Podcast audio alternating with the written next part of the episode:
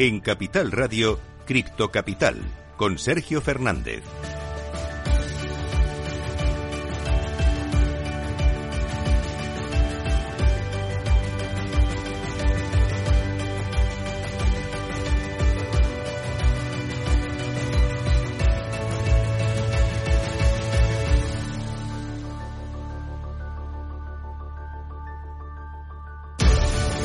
Muy buenas tardes, bienvenidos, bienvenidas de nuevo a su casa, la casa de los amantes de las criptomonedas. Después del repunte que vimos ayer dentro del mercado cripto, hoy vemos leves caídas para todo el mercado, exceptuando a Dogecoin. Está subiendo por este rumor, por esta posible compra de Elon Musk eh, de Twitter por parte de Elon Musk. Y además tenemos noticias bastante relevantes que han salido en las últimas horas. Vamos a hablar de McDonald's, que va a empezar a aceptar pagos con Bitcoin y USDT en Lugano, en la ciudad de Suiza. Vamos a hablar también de la regulación en Italia. Han aprobado más de 70 empresas, una noticia muy importante. Tenemos noticias también sobre Telegram, que va a empezar a aceptar pagos de Bitcoin y de USDT. Y además vamos a hablar mucho de descentralización y de cómo puede ser la justicia descentralizada. Así que, como siempre, si quieres saber más, si quieres enterarte de todo lo que se cuece, de todo lo que se está moviendo en este mundo cripto, quédate conmigo hasta las 4 y vamos a intentar aprender e informarnos juntos. Minuto y resultado, top 10. Vamos a empezar echando un vistazo al mercado cripto como todos los días y comenzamos por Bitcoin que se está dejando un 0,50% en las últimas 24 horas y ha perdido esta barrera de los 20.000, ya está en 19.957 dólares. En segundo lugar tenemos a Ethereum, está cayendo también un 2,13% hasta los 1.327 dólares. En tercer lugar empezamos con las stablecoins, en este caso empezamos con Tether que se deja un 0,01% y está clavada en el dólar. En cuarto lugar tenemos a Binance, está cayendo un 1,07% hasta los 291 dólares. En quinto lugar otra stable Coin, en este caso USD Coin, está también cayendo en negativo 0,02% abajo y clavada en el dólar. Sexto lugar para Ripple, de las pocas que se ha salvado y está subiendo un 0,16% hasta los 0,47 centavos. Séptimo lugar para otra stablecoin, en este caso la de Binance 0,00% y clavada en el dólar. En octavo lugar vemos a Cardano 1,38% abajo hasta los 0,42 centavos. En noveno lugar para Solana 1,34% abajo hasta los 33,47 dólares y cerrando el top 10 la que más fuerte viene en el día de hoy. Estamos hablando de Dogecoin está subiendo un 4,07% en las últimas 24 horas hasta los 0,06 centavos. Así está el mercado cripto en estos momentos. Vamos a ver las noticias más importantes de las últimas horas. Cripto Noticias. Empezamos con una noticia muy importante y es que el meme ya se ha hecho realidad. McDonald's va a aceptar pagos con Bitcoin y USDT en una ciudad de Suiza. En este caso, la popular cadena de comida rápida McDonald's ha comenzado a aceptar pagos con criptomonedas en Lugano, la ciudad de habla italiana ubicada al sureste de Suiza. Bitcoin Magazine informó de la noticia el lunes en su cuenta oficial de Twitter. La revista compartió un vídeo de un minuto que muestra el proceso de pago. En concreto, los establecimientos de la cadena de hamburguesas en Lugano han incorporado los pagos en Bitcoin y además en la moneda estable Tether USDT vinculada al dólar estadounidense. Una gran noticia en este caso para la adopción de las criptomonedas, que de momento solo está ocurriendo en Suiza, en Lugano, pero esperamos que acabe eh, llegando a más sitios. Vamos a hablar en este caso de una de las aplicaciones más importantes del mundo, de Telegram, que ha lanzado un servicio para compra y venta de Bitcoin a través de su aplicación. Telegram, la conocida aplicación de mensajería que rivaliza con WhatsApp, lanzó un servicio de compra y venta de criptomonedas por monedas fiat a través de su bot o cuenta automática arroba wallet, que se refiere a una cartera construida internamente en la aplicación. Telegram ha puesto este servicio a disposición de sus usuarios alrededor de todo el mundo, salvo en algunos países como en Venezuela, donde todavía no se puede disfrutar. Y vamos con la última noticia del día, en este caso vamos a hablar de Italia, que ha otorgado la aprobación regulatoria a más de 70 empresas de criptografía sin los controles adecuados. A pesar de que múltiples gobiernos y reguladores adoptan un enfoque excepcionalmente cuidadoso e incluso escéptico del sector de las criptomonedas, lo que les ha valido críticas en la industria, Italia, sin embargo, parece estar sometiendo a las compañías de criptos que están buscando la aprobación para operar en su suelo a menos escrutinio que otros países. De hecho, Italia ha asegurado la aprobación regulatoria para 73 compañías criptográficas, incluidas Coinbase, Crypto.com y Binance. Esto significa que estas empresas ahora forman parte del registro del país, lo que indica que cumplen con los estándares italianos contra el lavado de dinero. Ya conocemos las noticias más importantes de las últimas horas, sabemos cómo está el mercado en estos momentos. Vamos a traer un proyecto de justicia, de justicia descentralizada muy interesante que quiero que aprendas con nosotros. Así que venga, empezamos nuestra entrevista del día.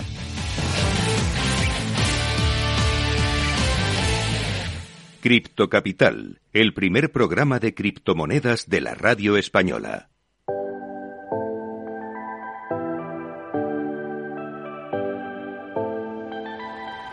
La entrevista del día. Bueno, pues ya estamos por aquí, son las 4 menos 20 de la tarde y como siempre llega el momento más importante del programa. Traemos nuestra entrevista del día y hoy tenemos con nosotros a Tomás Prieto, es cofundador de Deus RC, un proyecto muy interesante que quiero que, nos explique al detalle. Tomás, muy buenas tardes, encantado de tenerte por aquí. Muy buenas tardes, Sergio. Eh, muchísimas gracias por dar voz y por darme voz y por esta oportunidad. Nada, es un, auténtico placer para nosotros también. Si te parece, eh, cuéntanos primero qué es Deus RC, eh, vamos a definirlo y luego vamos a hablar del concepto de justicia descentralizada que me parece me parece súper interesante. Bueno, Deus es eh, precisamente es un proyecto de criptoeconomía ¿Sí?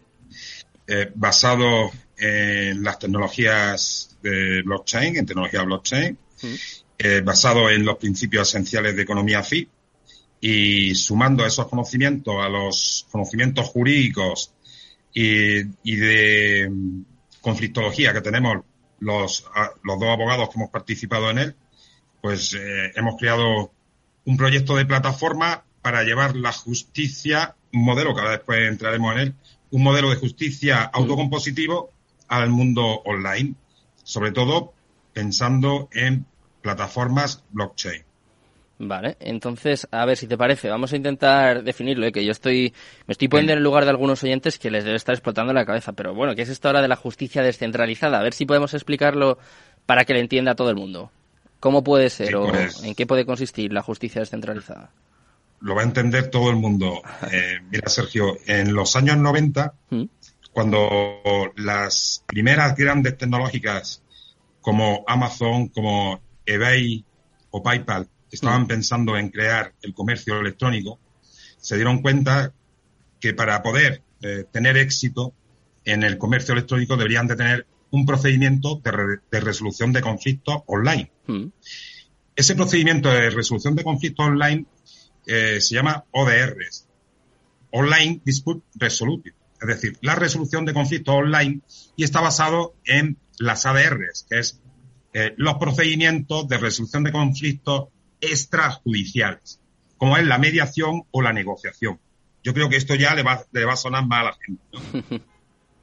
Entonces, eh, basándose en negociación o mediación, crearon las ODRs que al final eh, ha resultado ser un éxito para el comercio electrónico y la prueba está en Amazon o en Alibaba y, y de ahí eh, surge la idea, nosotros que trabajamos en el análisis de conflictos y, somos conflictólogos, mm. eh, conocemos eh, las ADR perfectamente, pero después de unos años en el ámbito de la criptoeconomía, en el ámbito de, de estas nuevas tecnologías exponenciales, estudiando, empapándonos, intentando conocer lo que es la descentralización, pues nos damos cuenta de que las ODR, es decir, esas ODR que utilizaba Amazon, PayPal en los años 90 para eh, llevar a éxito el comercio electrónico, eh, las podemos utilizar nosotros en el ámbito de blockchain.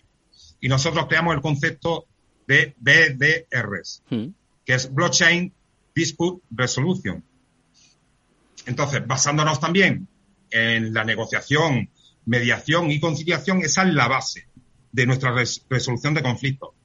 Eh, pues creamos unos protocolos de consenso, los llevamos a la blockchain y creamos la plataforma DEU, Decentralized Justitia. Mm. ¿Y qué ventajas, qué ventajas podría tener, Tomás, en este caso la justicia descentralizada, por ejemplo? Eh, me imagino, ¿pueden ser más rápidos, en este caso, no sé, los juicios, la resolución de conflictos? ¿Qué ventajas o por, qué, por qué debería cambiar? Quiero eh, centrarnos y que la gente no, no pueda confundirse. Eh, con respecto a la justicia hay dos tipos de justicia, mm. o, incluso tres. Eh, hay un tipo de justicia que nosotros llamamos heterocompositiva. Mm. La justicia hetero, heterocompositiva mm, es cuando una tercera parte impone una solución. Es decir, justicia tradicional. Un juez impone una solución, una sentencia. Y nuestras plataformas, nuestra idea de justicia es autocompositiva. La justicia autocompositiva es cuando le, a las partes en conflicto, las diferentes partes en conflicto, eh, le entregamos la responsabilidad para que sean ellas las que busquen la solución. Nosotros les ayudamos, las acompañamos con el uso de la tecnología, pero al final son las partes las que van a decidir si se ponen de acuerdo y llegan al consenso. Hmm. Entonces hablamos de que solamente un modelo de, o un tipo de conflictos tendrían acceso a este, este tipo de plataformas. Y son todos aquellos conflictos en los que las partes eh, consienten eh, buscar una solución. Hablamos de eh, todo aquello que encaja en el ámbito civil.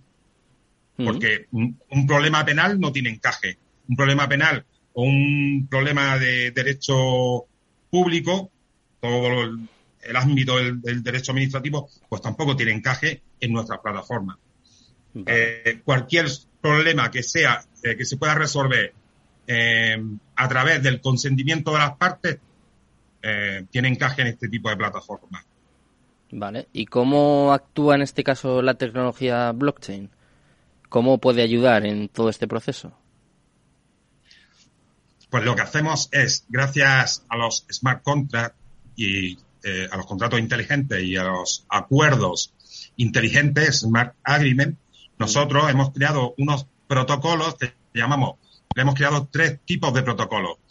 Le llamamos protocolos de consenso y lo que hacen estos protocolos es ayudar a las partes que tienen un problema, un conflicto, a precisamente a buscar un acuerdo consensuado. Si las partes, en virtud del problema que tienen y usando eh, estos protocolos que se despliegan en la blockchain, llegan al acuerdo, ese acuerdo tiene que ser firmado de manera criptográfica, porque estamos dentro de, eh, blockchain, hmm. ¿vale? Eh, si el acuerdo se firma criptográficamente por todas las partes, más por una parte, un nodo porque eh, dentro del procedimiento hay distintos tipos de nodos que nosotros también lo hemos diseñado. Si un nodo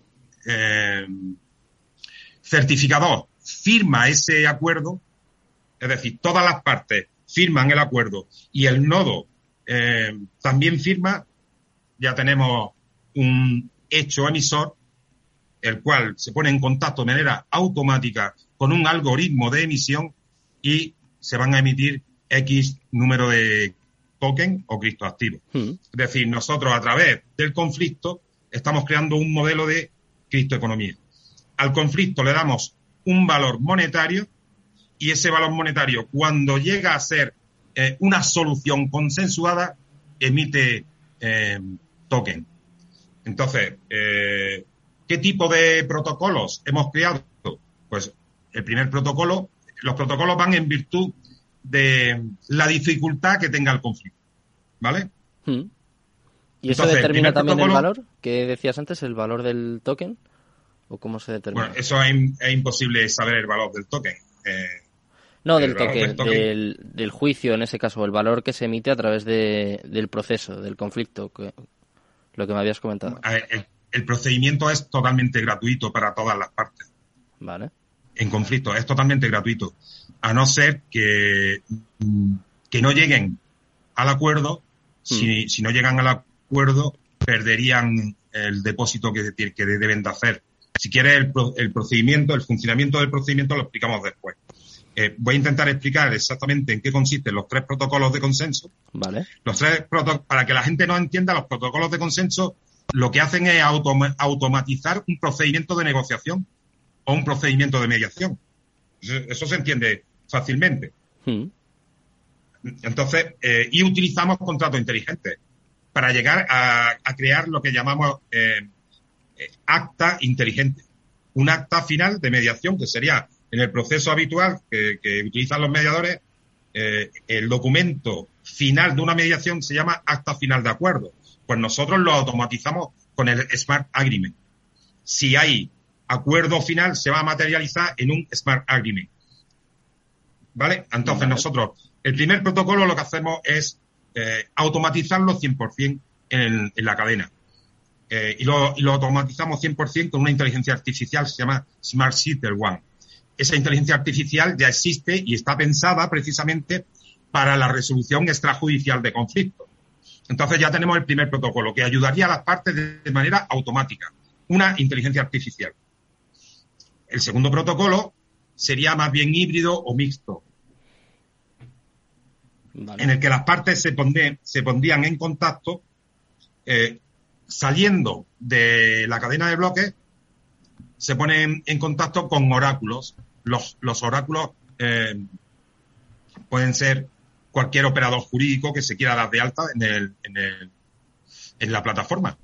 Es decir, eh, cualquier nodo o cualquier oráculo dentro del proceso, eh, por supuesto, va a obtener recompensas.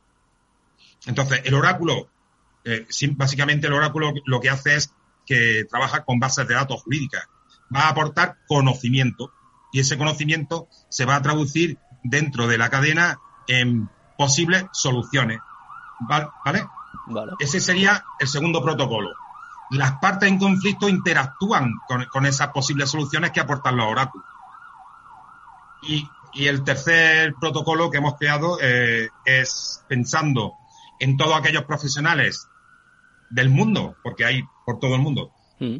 de la resolución de, de conflictos, es decir, los negociadores, los mediadores, hemos creado un protocolo de consenso que es 100% off-chain, mm. nos salimos fuera de la cadena de bloques y le damos la oportunidad a un profesional de la resolución extrajudicial de conflictos a que cree un proceso mediador o negociador en, en una semana. Está eh, todos los tiempos y todo está muy medido, pero eh, es 100% fuera de la cadena y eh, siempre habrá un profesional ayudando a las partes a buscar ese consenso o ese acuerdo consensuado. Entonces, estos son los tres protocolos.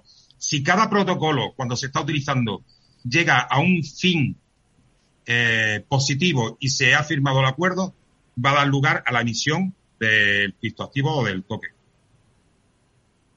Vale.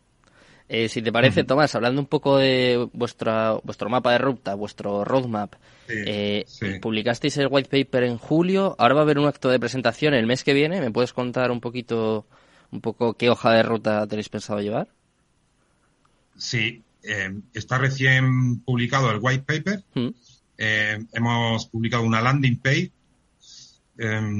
a primeros de noviembre vamos a hacer en Madrid una publicación, una presentación pública eh, estamos decidiendo el lugar, a la vez que estamos ultimando los detalles de publicar un libro ah. eh, sobre el proyecto, explicando qué es la justicia descentralizada y, el por qué, o la necesidad, hmm. y vamos a hacer coincidir tanto la presentación del proyecto como la presentación del libro.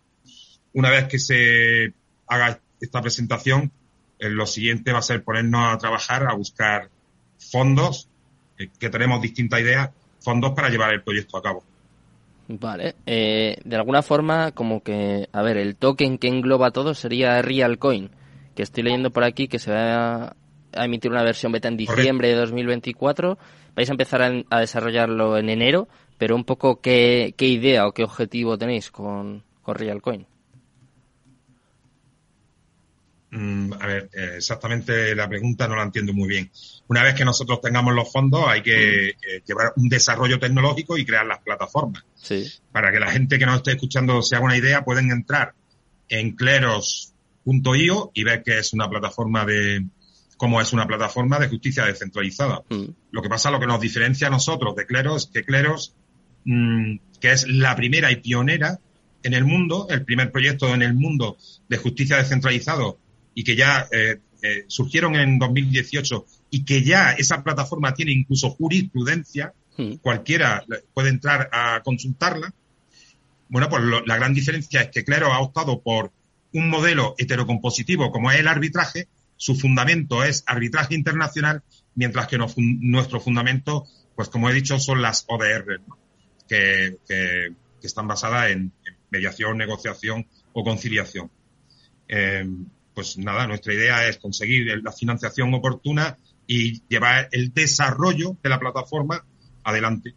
Eh, cuando la plataforma esté en beta, eh, por supuesto, eh, todo, todos el desarrollo terminaría siendo público, subido a la red y, bueno, habrá un, un, periodo de prueba y en el momento que veamos que la plataforma después eh, del, del, de la beta funciona, pues eh, darle la oportunidad a todo el mundo eh, de poder solucionar conflictos online y poder llevar incluso este tipo de plataformas al metaverso. Sergio, que tanto eh, se habla ahora de metaverso. Por ejemplo. Mira, somos los, los, los ciudadanos, los, las personas, los humanos, somos seres sociales, ¿no? Y donde hay personas hay conflicto. Es decir, el conflicto está en todas partes.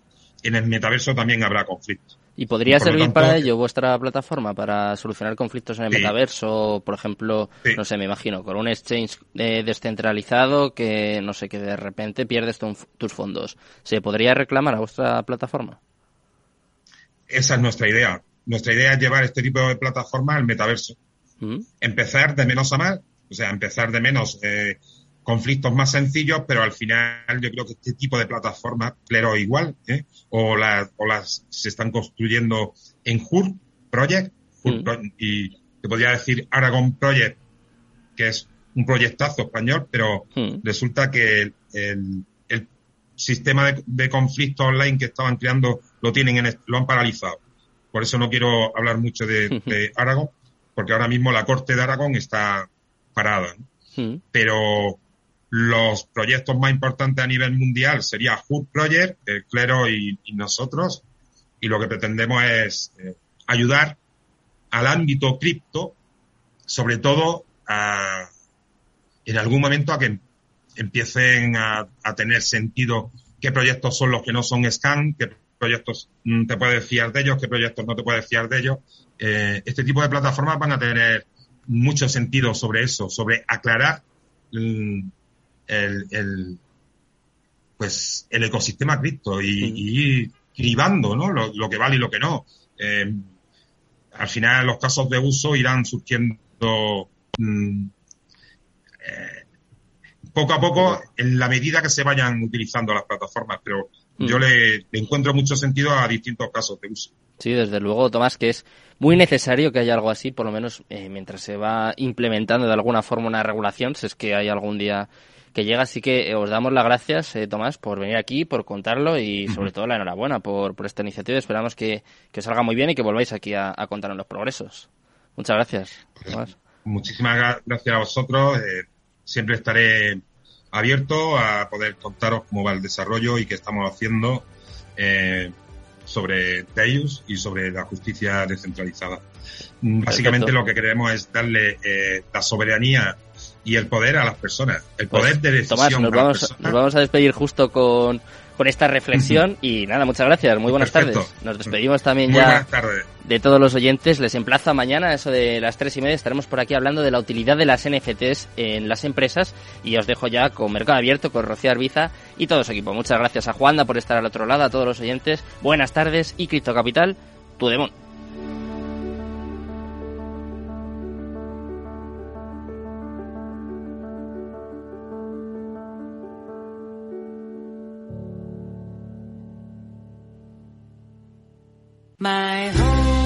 Un buen hogareño sabe que como en casa, en ningún sitio. Y que con My Home tiene un seguro de hogar, una alarma de Securitas Direct y financiación para instalar paneles solares EDP. Ay, hogar, dulce hogar. Infórmate en caixabank.es. CaixaBank. Capital Radio. Escucha cada jueves, a partir de las 11 de la noche, en Líderes Globales, las entrevistas que Raúl Castro nos trae desde Florida. Personas inspiradoras de habla hispana que han destacado en sus actividades más allá de nuestras fronteras y que nos dejan sus enseñanzas y aprendizajes desde el punto de vista más personal. Líderes Globales, con Raúl Castro, en Capital Radio.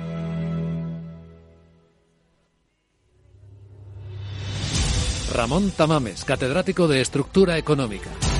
Si es que está escrito desde el Génesis, capítulo 42, el sueño de Faraón que interpreta José, los siete años de bonanza y los siete años de crisis, las vacas que salen del Nilo, etc.